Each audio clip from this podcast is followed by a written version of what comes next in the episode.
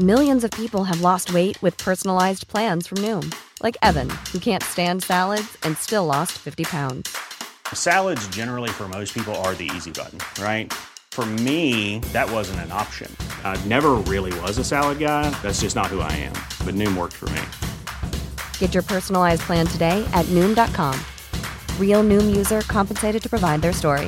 In four weeks, the typical Noom user can expect to lose one to two pounds per week. Individual results may vary. Esto es Periodismo de Emergencia. Con Hiroshi Takahashi, Arturo Rodríguez y Karen Torres. Con las reglas del oficio.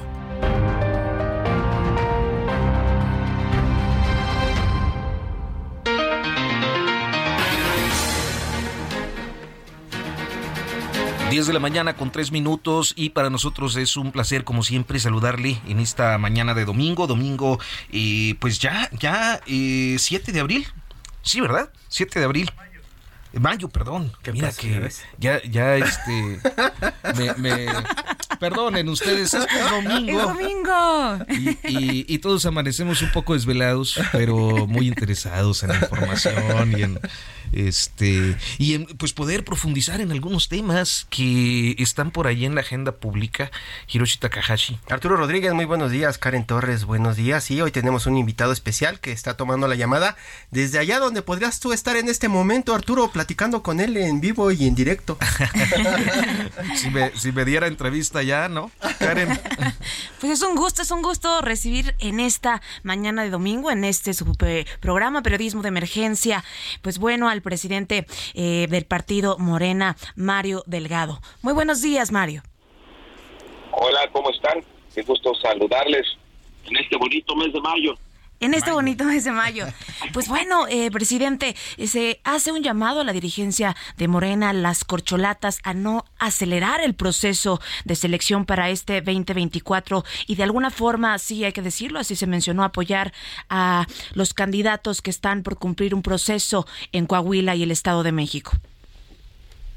Sí, porque para llegar al 24, pues necesariamente, tenemos que pasar por el, el 23 y estamos a la mitad de las campañas en Coahuila, en el Estado de México, y el abrir en estos momentos el proceso, las reglas eh, sobre la selección del candidato a la presidencia, pues obviamente toda la atención sería hacia allá, cuando lo que queremos ahora es eh, concentrarnos en poder triunfar en estos dos estados, porque además va a ser un impulso muy importante para el 2024.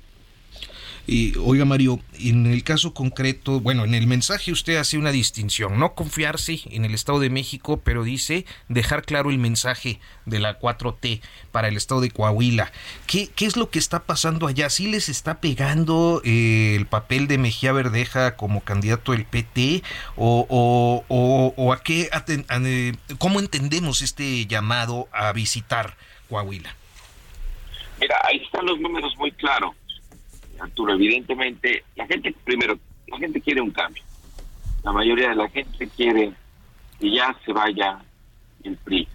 Sin embargo, pues al no haber ido de la alianza, eh, el PT trae su candidato, el Verde trae su candidato, y los dos hablan, hablan a nombre de la 4T, se cuelgan del presidente de la República, entonces lo que tienes es que hay una confusión entre el electorado, que quiere el cambio.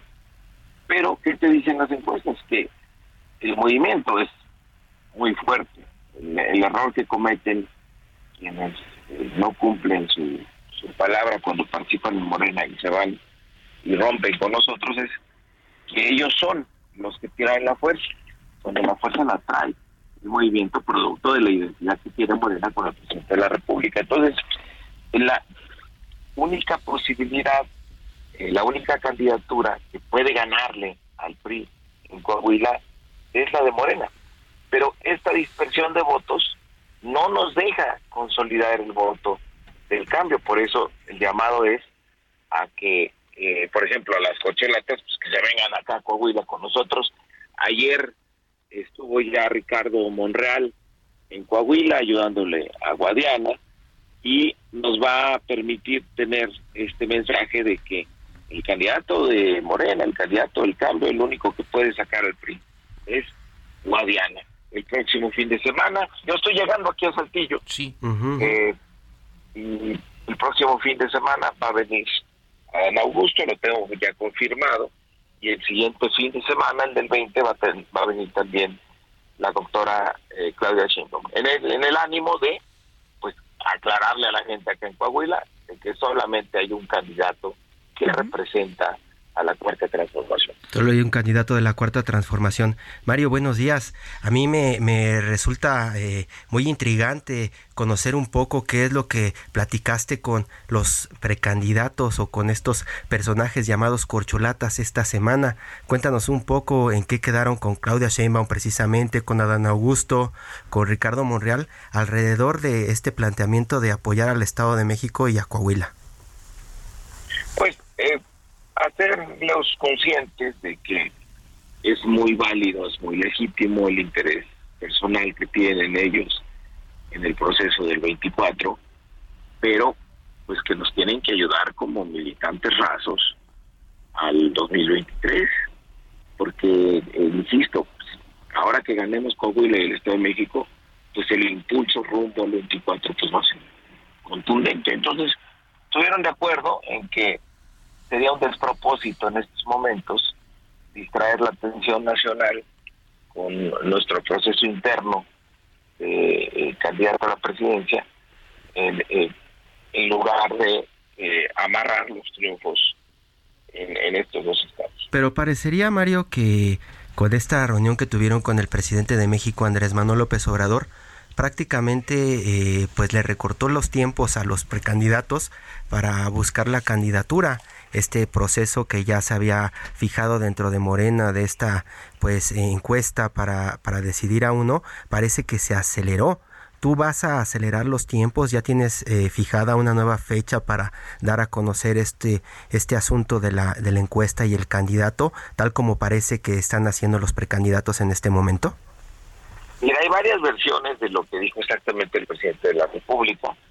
Eh, lo que sí está claro es como llamado a la unidad del, hizo. Eh, lo que les he dicho a, las corcholas, de alguna manera, es que nos vamos a sentar después de la elección del Estado de México en Coahuila, es el domingo 4 de junio.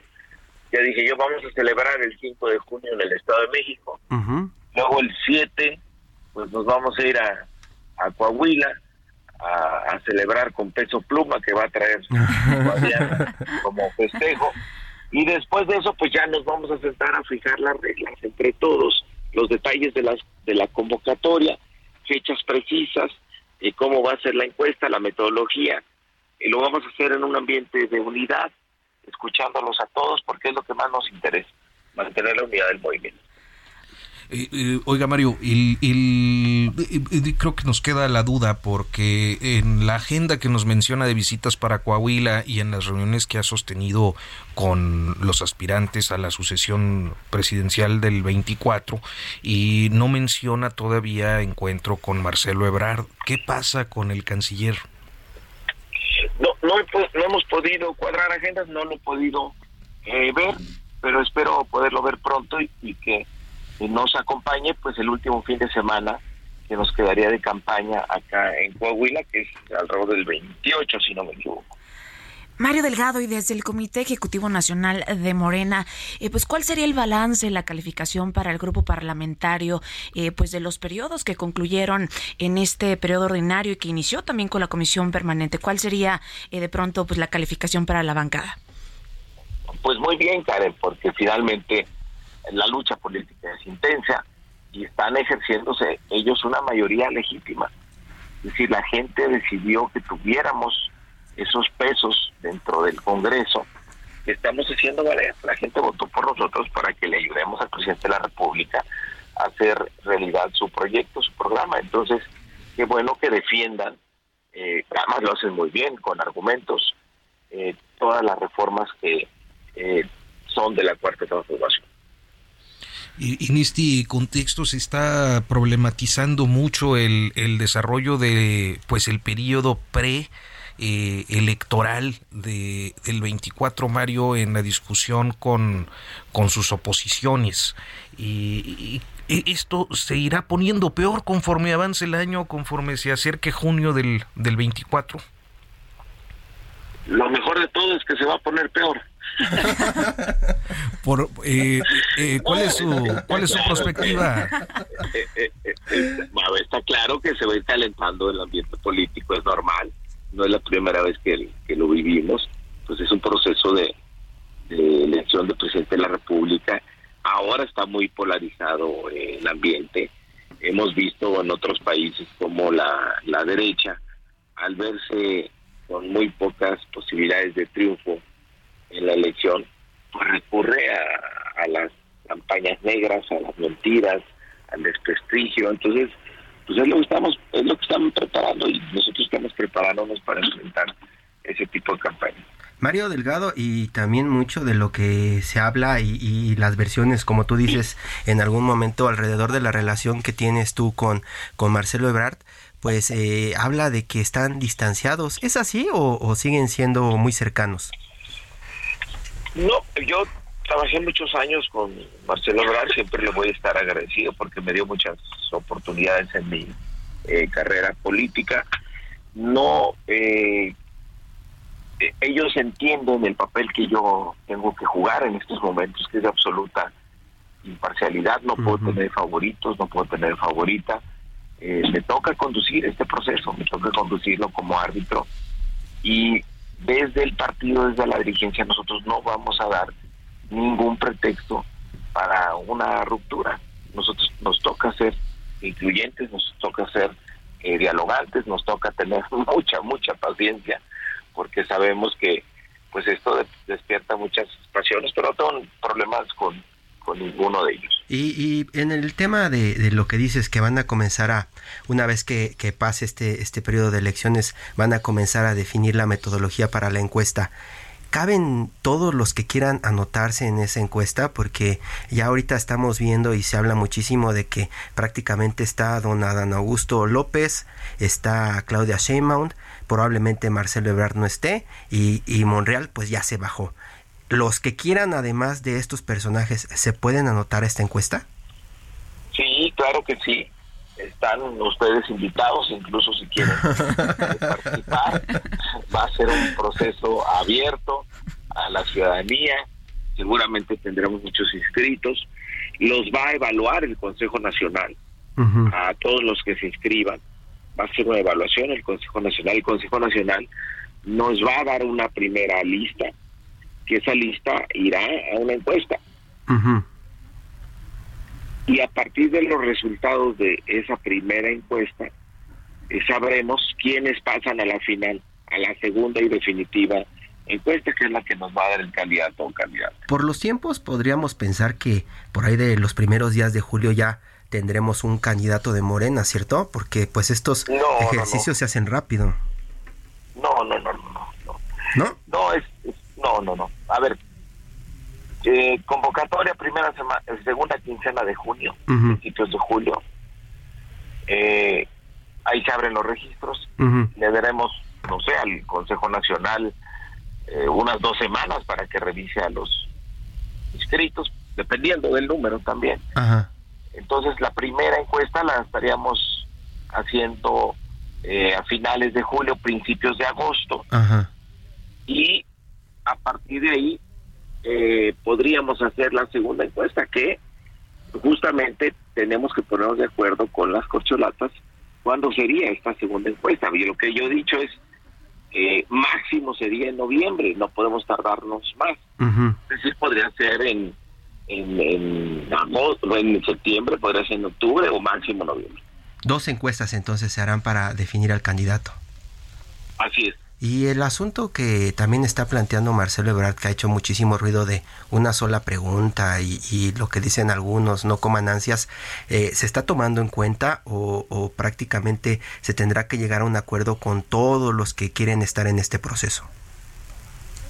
No, por supuesto que los vamos a escuchar, los vamos a tomar en cuenta. Son importantes los planteamientos de Marcelo y tiene razón. Pues hay que aclarar si si va a haber renuncias o no, si va a haber debates o no, cuáles son los tiempos. qué tipos de preguntas hay en el cuestionario, si va a poder, si va a haber encuestadoras espejos, todo eso, pero más que una imposición del partido, pues lo que quiero es que lo hagamos de manera conjunta, porque lo que más me interesa y mi labor principal es mantener la unidad, porque si estamos unidos, no hay nada eh, ni nadie que pueda detener la, la cuarta transformación. Pues bien, Mario, este, una cuestión dado eh, el arranque de esta conversación y, el tema por el que vamos ahorita pasando es, ¿no teme que le pase lo mismo que pasó en el estado de Coahuila con la interna morenista para el 24? Pues hay que tener eh, justo mucha atención en ello. Creo que el PT, por ejemplo, eh, si quiere ir en alianza al 24 con nosotros, pues le va a tener que dar una explicación al pueblo de México. Lo mismo el Partido Verde, de a qué están jugando en Coahuila.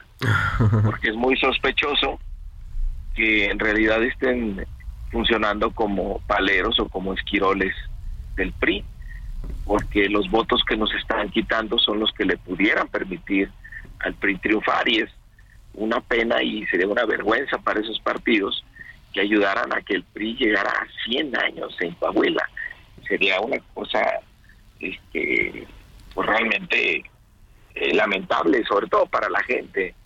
En Coahuila que ha tenido pues pésimos gobiernos uno de los estados más endeudados uno de los estados con mayor eh, corrupción y la gente quiere quiere un cambio. Entonces sí van a tener ellos que dar una explicación pública por qué actuaron como actuaron porque no es lógico lo que están haciendo.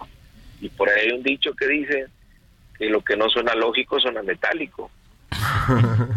y no y, por qué no por qué no le ha respondido Mario a, Ricardo Mejía Verdeja y a su grupo a su esposa que han sido pues hasta agresivos contigo el lunes en particular vimos este pues este exabrupto ahí en, al finalizar el debate Mario. Cómo cómo le haces para aguantar y no explotar pues este soy alumno del maestro Yoda ahora que el 4 de mayo. My, the force be with you. No, pues no, imagínate si yo me enganchara con esas cosas, pues no, no.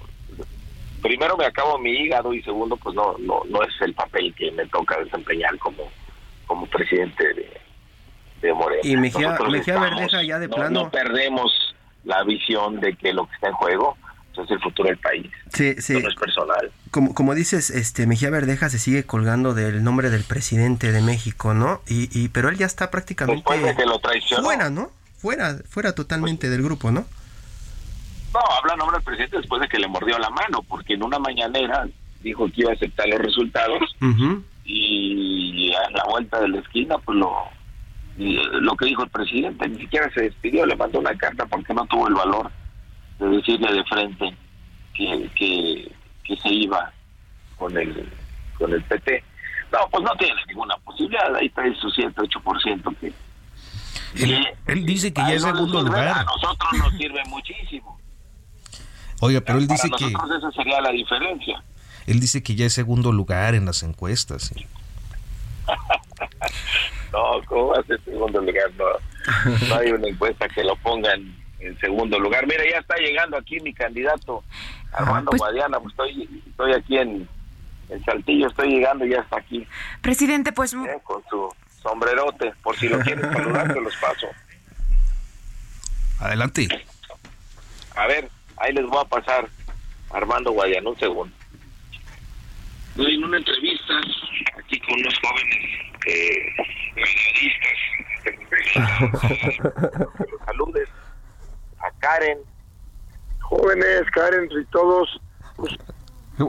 ¿Cómo está, ingeniero? Habla Arturo. Soy Arturo Rodríguez. Estamos aquí en cabina, Hiroshi Takahashi Karen. Y anda por acá también. Senador, coordinador eh, Ricardo Monreal. Y viene varios senadores que están llegando por aquí. Tenemos un evento a la 1.30 y otro a las 4 de la tarde. Y ahorita vamos a una entrevista que, que apenas le voy a decir aquí a Mario Delgado a sus órdenes. Ya estamos. Un abrazo y un saludo desde acá, desde Saltillo. Oiga, pues muy rápido, ingeniero. Eh, muy rápido, ingeniero. Soy Arturo Rodríguez. Este, preguntarle que ya esta semana ya sintió ahora sí este, la cargada nacional en su campaña. Claro, pues no cargada nacional, el apoyo que dio el presidente nacional de Morena, don Mario Delgado, pues a todos los las gentes de, Reflector Nacional y precandidatos a la, a la presidencia y este fin de semana pues vino este Ricardo Monreal, el otro fin de semana viene Adán Augusto López Hernández y luego el 21 viene Claudia Sheinman y el 26, 27, 27, 28 viene el canciller Marcelo Ebrard al norte, a Piranera y Acuña. ¿Le está afectando Mejía Verdeja o cómo va? Pues no, de que, de que afectan, las, las traiciones siempre afectan, pero pues este, realmente, pues yo creo que estamos haciendo un llamado a los petistas, a la gente de abajo, a la base, para que voten por Morena, que el voto útil sea efectivo a favor de Morena para poder sacar al PRI del estado de Coahuila después de 94 años. ¿Ya, ya, ya le prometió Peso Pluma que sí va a estar y no va a perder su sombrero, candidato? No, no, no, no, claro, después del 4 de junio, una vez que saquemos al PRI, saca, traemos a Peso Pluma. Está bueno, Arturo. Muchas gracias. Paso, mi líder, gusto en saludarles. Hasta pronto. Estén bien. Bueno, pues. Gracias, Arturo, Karen, Hiroshi. Felicidades Mario, por este esfuerzo un abrazo. informativo. Ya les tocó primicia aquí al próximo gobernador de Claro que sí. Muchísimas gracias, Mario Delgado. Gracias, Mario. Gracias a ustedes. Mario Delgado, dirigente del Nacional de Morena. Y bueno, pues este sí, Coahuila se volvió el tema de, la dirigencia morenista esta semana. Las corcholatas, ya vieron este, la conversación, ya está lista una agenda, ¿no? Para, para reforzar. Y pues no se descarta que Marcelo Ebrard también digámoslo así, se cuadre hacia el cierre. algo está pasando, digo, eh, entiende uno la, posición del dirigente nacional, pero sí es claro que hay una, una eh, pues una conducta de, de ¿qué por decirlo suavemente, prudencia eh, de, de, Marcelo Ebrard para el acercamiento. Y ya escucharon las fechas también de la encuesta para la candidatura. Muy temprano. Esa información. Vamos a hacer una pausa y continuamos.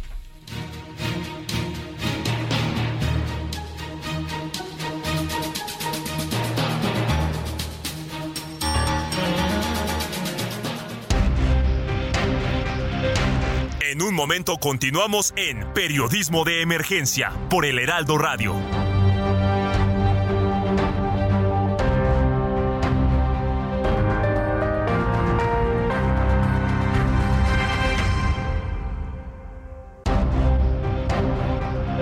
Regresamos a Periodismo de Emergencia con las reglas del oficio.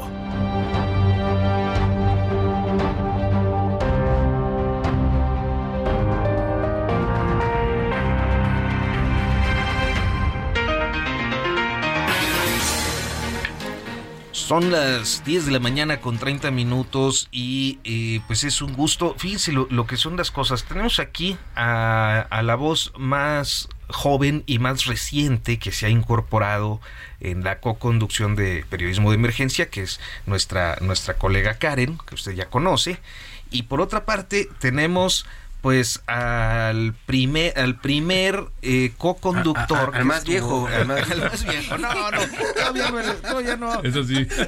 Yo creo iba a tocar. yo creo que el decano el decano tendría que ser eh, eh, Robert pero pero el más veterano Nacho Rodríguez Reina nuestro buen amigo Nacho que estuvo una buena temporada por acá con nosotros. Roberto Aguilar qué gusto. Muchas gracias por la invitación Karen Hiroshi Arturo gracias por la invitación a este programa Roberto Aguilar, quien es el director editorial de Forbes en español y con el que queremos platicar ya desde hace tiempo sobre lo que está pasando en la economía mexicana y nos pareció un buen momento platicar con él eh, precisamente.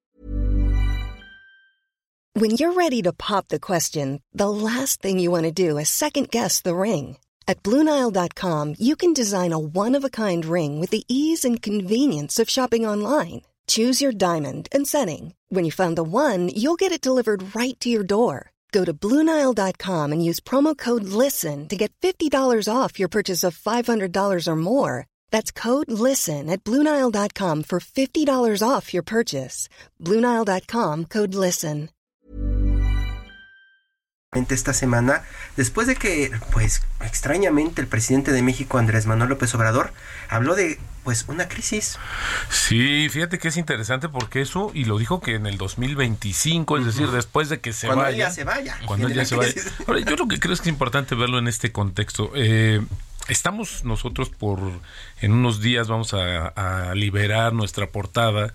Por primera vez en México hicimos un trabajo para identificar a los economistas más influyentes de México. Uh -huh. Está desde el subgobernador Jonathan y lo hablamos de, de, influyentes por todas las decisiones y lo que implica en el mercado. Pero también me recordaba mucho desde que comenzamos a planear este trabajo de que hay un chiste eh, entre el gremio de los, de los economistas, que los economistas nos pasamos la mitad de la vida diciendo que va a pasar y la otra mitad diciendo por qué no pasó. Uh -huh. y, y en este sexenio en especial hemos visto que se ha menospreciado mucho el tema, ¿no? Es decir, eh, el presidente Andrés Manuel López Obrador ha hecho alguna mofa incluso de los analistas, les ha, les ha apostado que van a fallar en sus pronósticos. ¿Y cuál es la noticia? Que sí han fallado en sus pronósticos. Eso es lo más eh, eh, importante. Pa, pa, pasa un poco como, como ha sucedido en las últimas elecciones, no solamente de México, sino de Estados Unidos y de otras naciones, con las encuestadoras, ¿no? Sí, las encuestadoras que han perdido pero, toda credibilidad. En el caso de las encuestadoras, yo creo que eh, ahí hay un tema de, de, metodología que no alcanza a, a, a reflejar. Que, que, no hay metodología, Exacto. algunos. Pero sí, bueno, y esto que siempre suele decirse, uh -huh. que si las cucharean y tal. Pero lo otro, me parece que en la parte de los economistas, no sé, yo recuerdo que mis amigos que estudiaban economía hace algunos no, no tantos años, este, cuando en la etapa era siempre esta idea de, de proyectar siempre el peor escenario.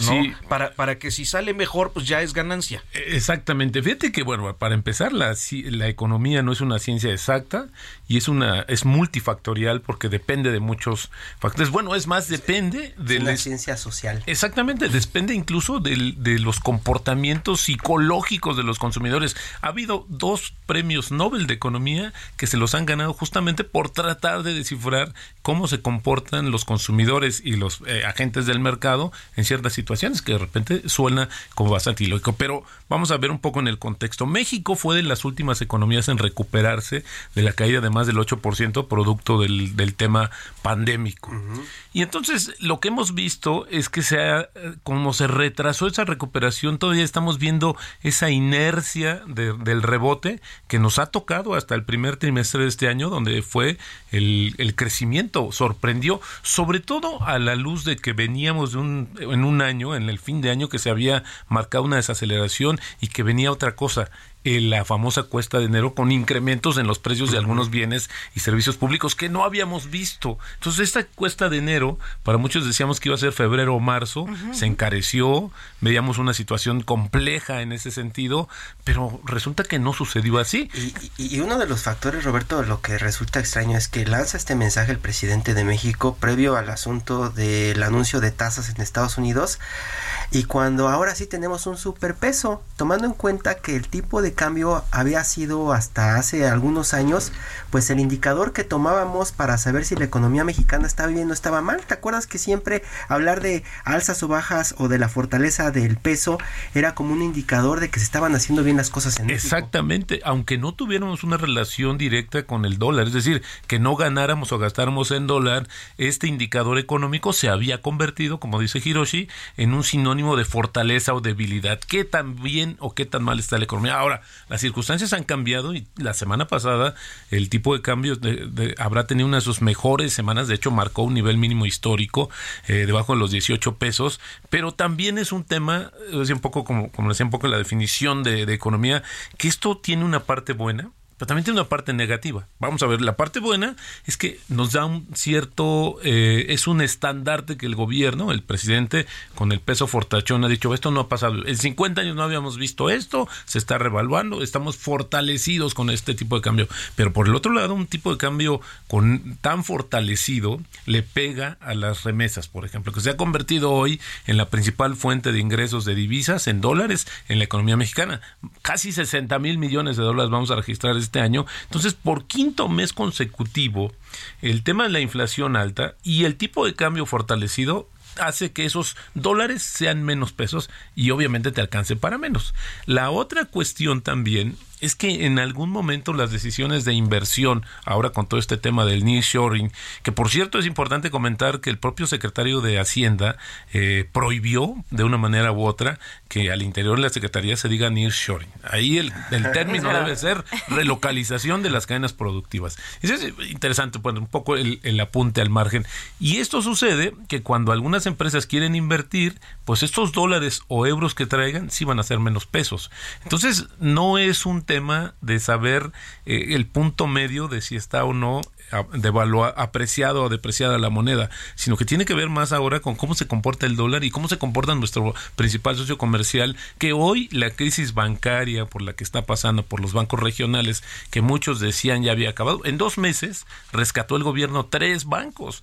Eso es un tema importante y son muchos los nombres que ahora están como en la, eh, en la escena de que podrían ser víctimas de esta situación. Así es que hoy yo lo que pienso es que México, a lo largo de lo que está esta coyuntura bastante complicada, tiene dos fortalezas. Una, tiene una eh, estructura de sus eh, finanzas públicas muy estable no pedimos dinero en, en, la etapa de la pandemia, eh, al contrario, lo que se ha hecho es ahorro, ha sido una austeridad que ha permitido financiar varios gastos, varios proyectos, y el segundo es que justamente esta base de de personas han recibido, han tenido una válvula de escape con estas transferencias federales que el gobierno ha hecho y esto ha evitado que sucedan cuestiones como en otros países, el caso de Colombia, el caso de Chile, Perú, que haya revueltas sociales, bueno, el caso de Europa, donde hoy están discutiendo Francia el incremento de dos años de la edad de retiro, ha generado todo un tema, viene Alemania, es decir, hoy estamos viendo mucho descontento social porque la gente le cuesta más trabajo vivir, se ha encarecido la vida en muchos sentidos, eh, la inflación sí ha bajado, sí ha disminuido, no tan rápido como no quisiera, pero también se han visto este tipo de cosas de la debilidad de las finanzas de economías que pensábamos que antes eran las más, las que había que seguir y ya vimos que no era así. Y que más hay muchos retos, hay que decirlo, en materia de educación financiera en México. Hay muchos huecos vacíos, no solo legales, sino de pronto la educación financiera en México parecía que está olvidada o no existe. Mira, yo creo que sí tienes toda la razón, pero a veces la educación, esa falta de educación Tienes financiera. que tener dinero para tener educación financiera. Exacto, ese es un poco el tema. Eh, pero también la otra cuestión es que a veces es, puede ser positivo. Y les voy a decir por qué. Porque en Estados Unidos tenemos una tasa de referencia en la que la Reserva Federal de Estados Unidos marca que esa es, lo ponemos en palabras llanas, es el costo promedio del dinero en Estados Unidos. ¿Cuánto le va a costar a un banco pedir o prestar con esa referencia. Cuando comienzan a subir las tasas, porque en Estados Unidos veíamos, eh, eh, antes de la crisis, veíamos hipotecas que estaban en el 2 o el 3%, se subieron al 6%. Y hoy, por ejemplo, las tarjetas de crédito en Estados Unidos casi llegan a un trillón de dólares.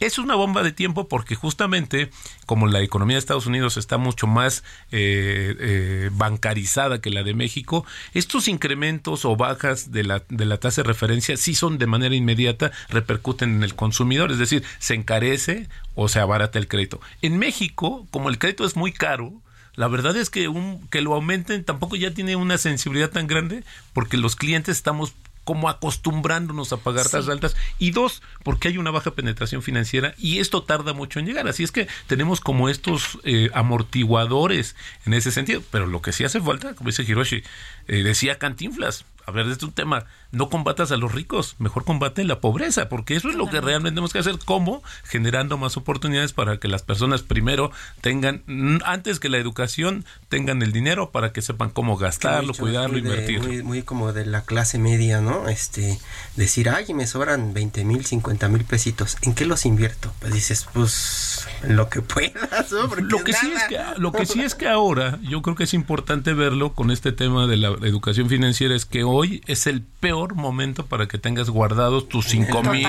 tus diez mil pesos, porque hoy esa inflación que sigue estando alta se lo está comiendo día con día. Pero ¿qué hay que hacer? Hay que invertirlos en los CETES, que hoy están pagando una tasa arriba del 11% y que es el mecanismo con el cual el gobierno de, de México se financia internamente. Y eso sí tiene una contraparte. El costo de la deuda interna de México se va a subir casi un 25% por el aumento de las tasas. Y esas tasas van a permanecer todavía altas. Así es que si hoy quien nos está escuchando dice, oye, tengo cinco mil, puedes invertir desde mil pesos en la plataforma de CETES Directo, que no te cobra comisiones, que la maneja la Secretaría de Hacienda, que es totalmente segura, en fin, no tienes un riesgo de luego invertirlo en cosas que te prometen una ganancia alta en un tiempo corto, que es la peor combinación, y esto puede ser una alternativa justamente para que hoy, si tenemos mil o tenemos cinco mil, diez mil, un millón, pues podamos ir viendo y educando también nuestras decisiones. Y si te sobran, porque también. No porque a mí nunca me sobra nada. No, pues no.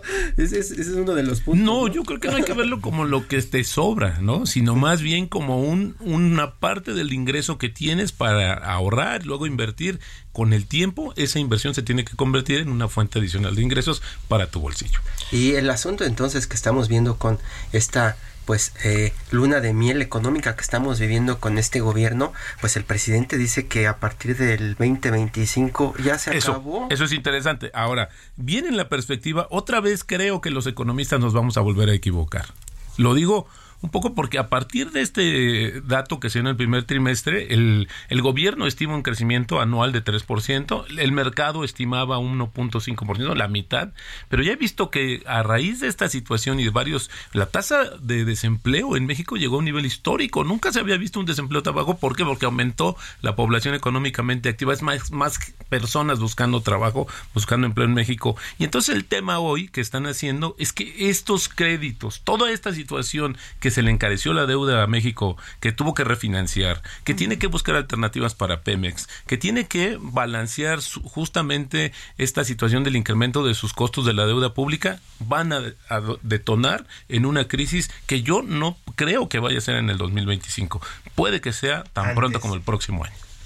Vaya, pues este, ¿eres economista? Para ver si te equivocas, Robert. A ver si te equivocas, Robert. ¿Y qué te dicen? ¿Qué te dicen? Danos un adelanto de, los economistas que, consultaron. Yo creo que es interesante porque también buscamos eh, responder la pregunta, ¿cuál es el modelo económico que requiere México? Porque hemos ido desde este tema de los neoliberales hasta este humanismo económico, ¿no? Esta, esta, esta corriente que el, el gobierno está promoviendo, que tiene que ver, hay que buscar a ayudar, no desde arriba para que caiga abajo, sino al revés, ¿no?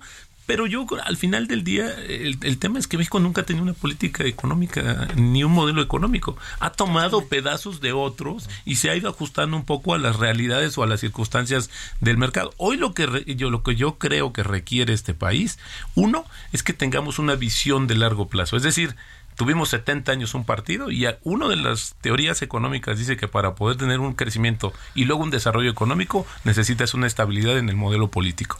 Tuvimos 70 años y no pasó nada.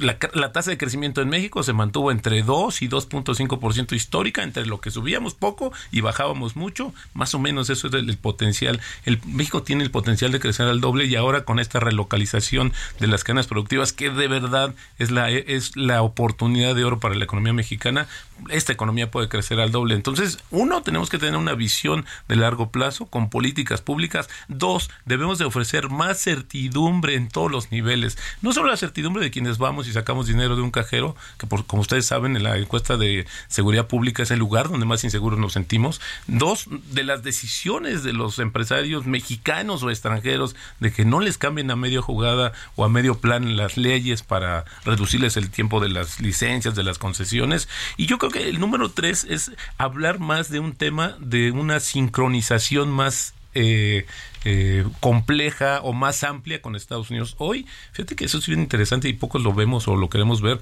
Ya no estamos, ya no somos el patio trasero de Estados Unidos. ¿eh? Eso ha sido un tema muy importante en términos económicos. Hoy las decisiones, el hecho de que venga Tesla y que tengamos todo, pero no solamente Tesla, es, es un nombre, pero hay tantas compañías instaladas que hoy se han convertido en una parte importantísima de la cadena de producción y de esta, de este circuito que se tiene que cerrar. Si no estuviera México, México tenemos la mejor posición geográfica, pero hay que hacer algo más. Somos algo más que el vecino de Estados Unidos y lo podemos hacer. Y yo creo que no es un tema este de muy romántico ni nada, pero creo que si podemos ir viendo estas situaciones con más certidumbre y con una visión de largo plazo, eso sí creo que podemos cambiar. ¿qué, ¿Qué significaría, Roberto, de pronto si lanza este anuncio el presidente del 2025 y muchos analistas coinciden contigo en que ese ese golpe económico puede llegar antes? ¿Qué significaría para los que andamos en el Metrobús sin pensar en ahorrar? Bueno, pues, el tema es que justamente vendría con una desaceleración, el 85% de lo que exportamos se va a Estados Unidos. Y si Estados Unidos, porque ahí vendría el tema de la crisis. Estados Unidos está viviendo un tema muy complicado porque las altas tasas de interés encarecieron muchas de las cosas y estas decisiones de los bancos tuvieron que ver justamente en eso. Ellos pensaron que iba a haber una disminución y al contrario, se han ido incrementando. Y esto lo que nos va a generar es una disminución de los niveles de empleo, de salario, puede que haya más inflación, puede que sea una inestabilidad, pero también la buena noticia es que sería un periodo de transición muy corto. ¿Por qué? Porque al final del día las decisiones de las em, compañías que quieren invertir en México no se deciden en un día. ¿Saben ustedes que para el caso de Tesla se invirtieron dos años y medio antes de poder decidir que iban a estar en México? Entonces así hoy hay muchas otras empresas que están buscando justamente este proyecto y que lo van a considerar. A ver, el tema es que tenemos una visión de corto plazo. No, las empresas siempre ven a largo plazo. Y hay un chiste muy recurrente con nosotros que cubrimos la fuente porque dicen, es que los extranjeros siempre ven mejor a México. Y nosotros decimos, es que no viven en México. No, no, no, es que ellos ven a México de largo plazo. Y cuando hablas de plazos, eh, mencionabas algo rápidamente sobre, eh, pues sí, las políticas públicas. Y cuando hablamos en materia de de la viabilidad que tienen sexenio tras sexenio, yo creo que importante sería así replantear en los gobiernos, sin importar color ni partido, que retomen las políticas públicas que sí están funcionando. De otra forma, no hay operatividad. Son políticas que concluyen con los sexenios y que de alguna forma, y lo dicen muchas fuentes, tú lo sabes como experto, no hay eh, esta transasibilidad que, pueda tener un resultado viable si no tiene una década al menos proyectada. Exactamente. México se reinventa cada seis años.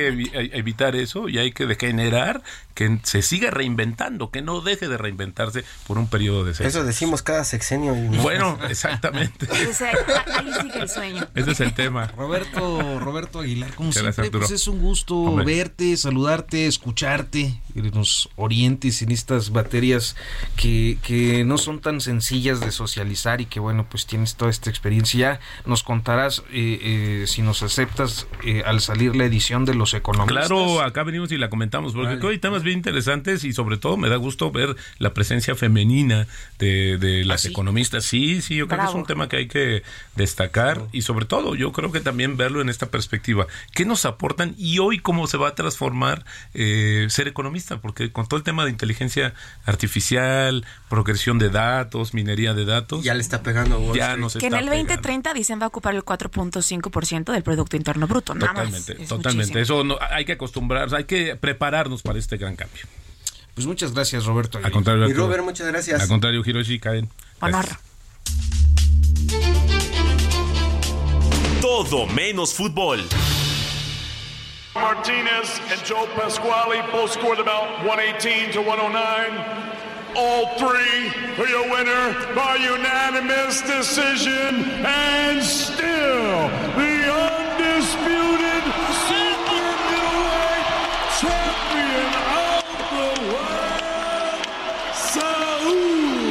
Pues que se quede Roberto para, para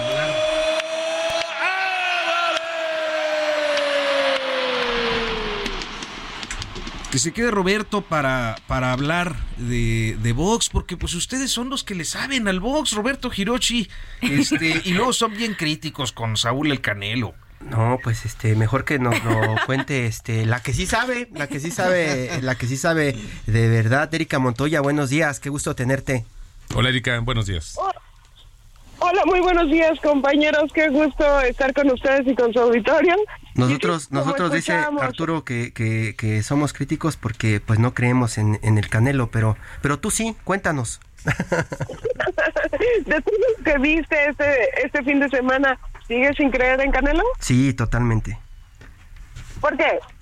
Pues considero que le han puesto prácticamente bultos. Todo el tiempo bultos. ¿A quién te gustaría que enfrentara? Pues a Vivol, bien.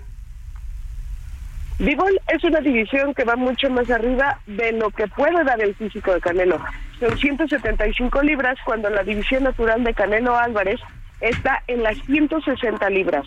Ya subiendo a las 168, está adaptándose ahí y ahora es campeón indiscutido de esa división.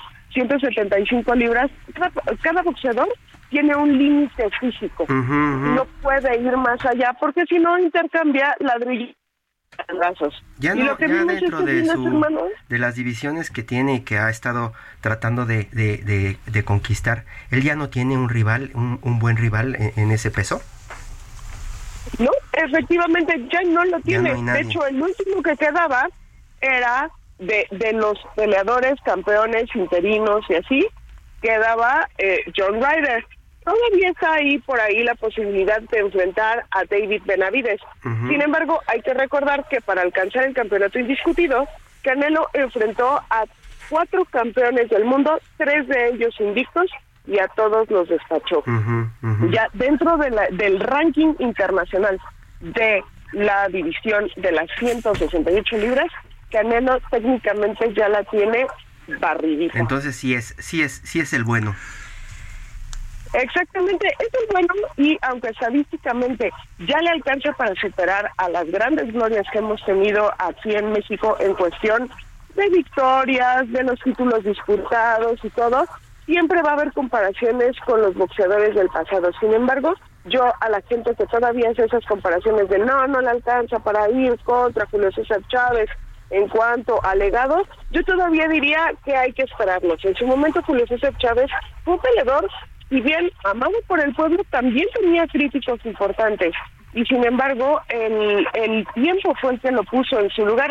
Yo todavía me esperaría para hablar de Canelo Álvarez, tanto para lo positivo como para lo negativo, porque él todavía dice que se quedaría hasta los 37 años. Ahorita tiene 32 años, está cerca de cumplir los 33, y todavía pueden pasar muchas cosas en todo ese tiempo. Yo todavía no lo catalogaría como en cierto lugar dentro de la historia porque todavía tiene está en desarrollo. Entonces, todavía creo que hay gente que es muy especial con los boxeadores mexicanos, somos eh, fanáticos demasiado exigentes, sin embargo creo que Canelo hay que reconocer lo que hace bien. ¿Qué fue lo que pasó en este fin de semana? Se encontró con un boxeador británico que tiene, o sea, literal, el corazón era lo que lo tenía engrapado a la lona. Sí, no, pero yo creo que yo creo que hasta que le encuentren un rival que se vea fuerte, que se vea competitivo, probablemente llegue a convencer a los que nos gusta el boxeo. Más fuerte que Ryder. pues vuelve a casa como lo que Aunque sea que tenga un poquito de velocidad, ¿no? Ya, ya dentro de las divisiones que estamos viendo, ya los supermedios, los, este, sí, los supermedios ya la velocidad ya no es la misma con un peso mosca que vuela y que las manos se le ven así como en super fast track, ya es muy complicado que en una división grande veas manos como tan rápidas. O sea, Tyson Fury es la excepción de la regla porque tiene manos rápidas a pesar de que es un peso completo. Pero generalmente en las divisiones en donde ya tienes más canelaje, los peleadores no son tan rápidos. Y no no quiero tampoco.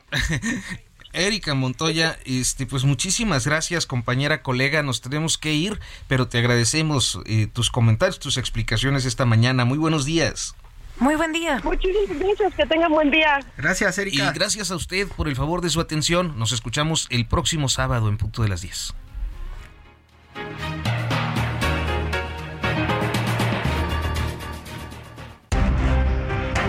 Hasta aquí, periodismo de emergencia con Hiroshi Takahashi, Arturo Rodríguez y Karen Torres. Con las reglas del oficio.